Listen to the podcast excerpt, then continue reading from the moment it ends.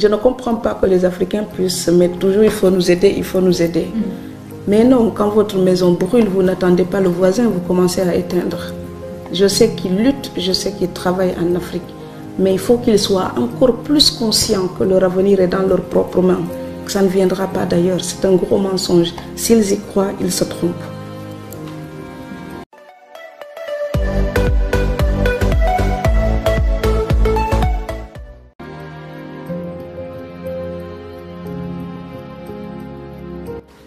Pense que ce sont les Africains qui doivent se sentir tout à fait responsables pour prendre leur destin en main.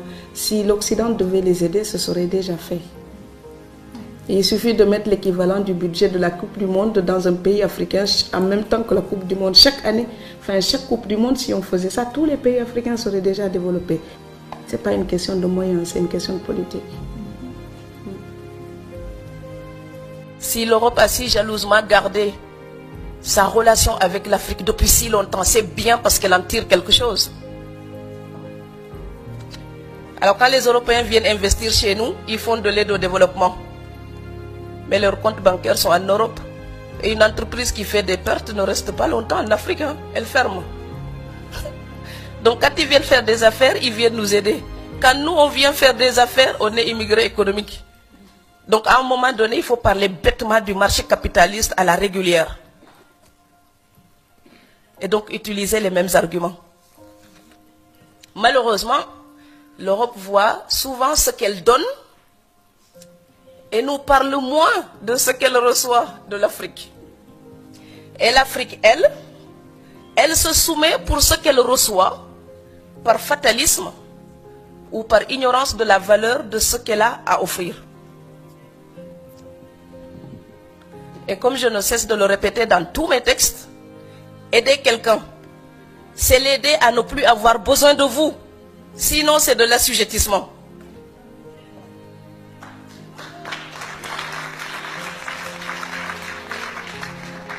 L'aide apaise la conscience des donateurs et soulage momentanément les bénéficiaires. Mais elle ne garantit l'autonomie à personne. L'Afrique ne peut pas tout attendre de l'Europe.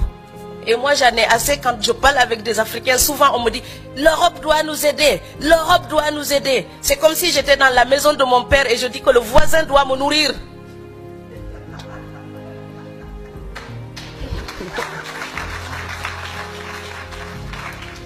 Je sais bien qu'il y a des torts que nous devons reprocher à l'Europe. Mais trois siècles de reproches ne changeront pas notre destin.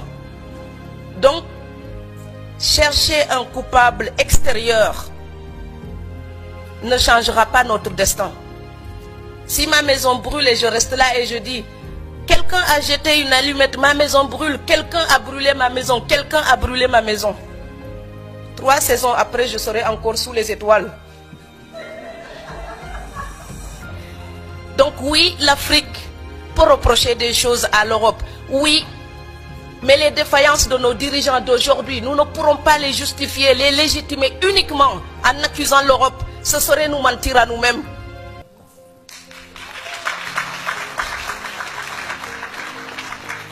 Nous sommes en Allemagne. Ce pays, après la guerre, était démoli, un tas de pierres.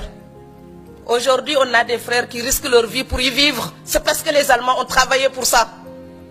On ne peut pas seulement les accuser, on peut aussi prendre un exemple sur eux. Et je sais que quand on fait une autocritique à l'Afrique, les gens n'aiment pas. Mes frères m'applaudissent quand j'accuse l'Europe.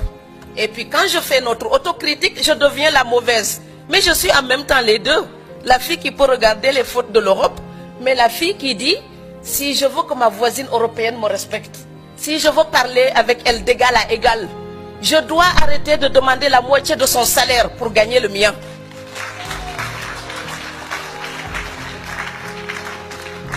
En ce moment, on parle beaucoup du partenariat Europe-Afrique. Ça passera par une révolution des mentalités. Celui à qui vous demandez la charité, vous ne pouvez pas le tutoyer. Celui à qui vous demandez la charité, vous ne pouvez pas lui imposer des règles. Celui à qui vous demandez la charité, vous baissez la tête devant lui. Et quand nos dirigeants baissent la tête, les peuples se mettent à genoux. Alors moi, je veux une Afrique qui lève la tête, qui à la table des négociations regarde l'Europe et dit, tu sais quoi? On a passé des siècles à fricoter ensemble. On se connaît tellement. On s'aime, on se déteste comme dans toutes les grandes relations. Mais on va faire des affaires avec éthique pour respecter nos peuples. L'Europe n'est pas digne quand elle exploite l'Afrique pour le bien-être de son peuple. Ce n'est pas éthique. Et le peuple européen ne doit plus l'accepter.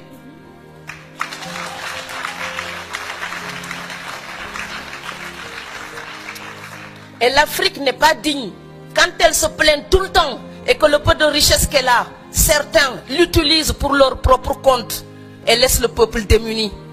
Ce n'est pas éthique non plus. Je demande aux États africains de favoriser la formation et notamment la formation professionnalisante aussi. Parce qu'il n'y a, pas, a pas que la formation abstraite qui est une formation de valeur. Voilà, vous allez en France, il y a des boulangers qui sont meilleurs ouvriers de France. Je vous garantis qu'ils sont tellement respectés que des médecins viennent s'incliner devant eux par respect pour leur talent. Le talent est multiforme, protéiforme. C'est une métamorphose permanente de l'être humain.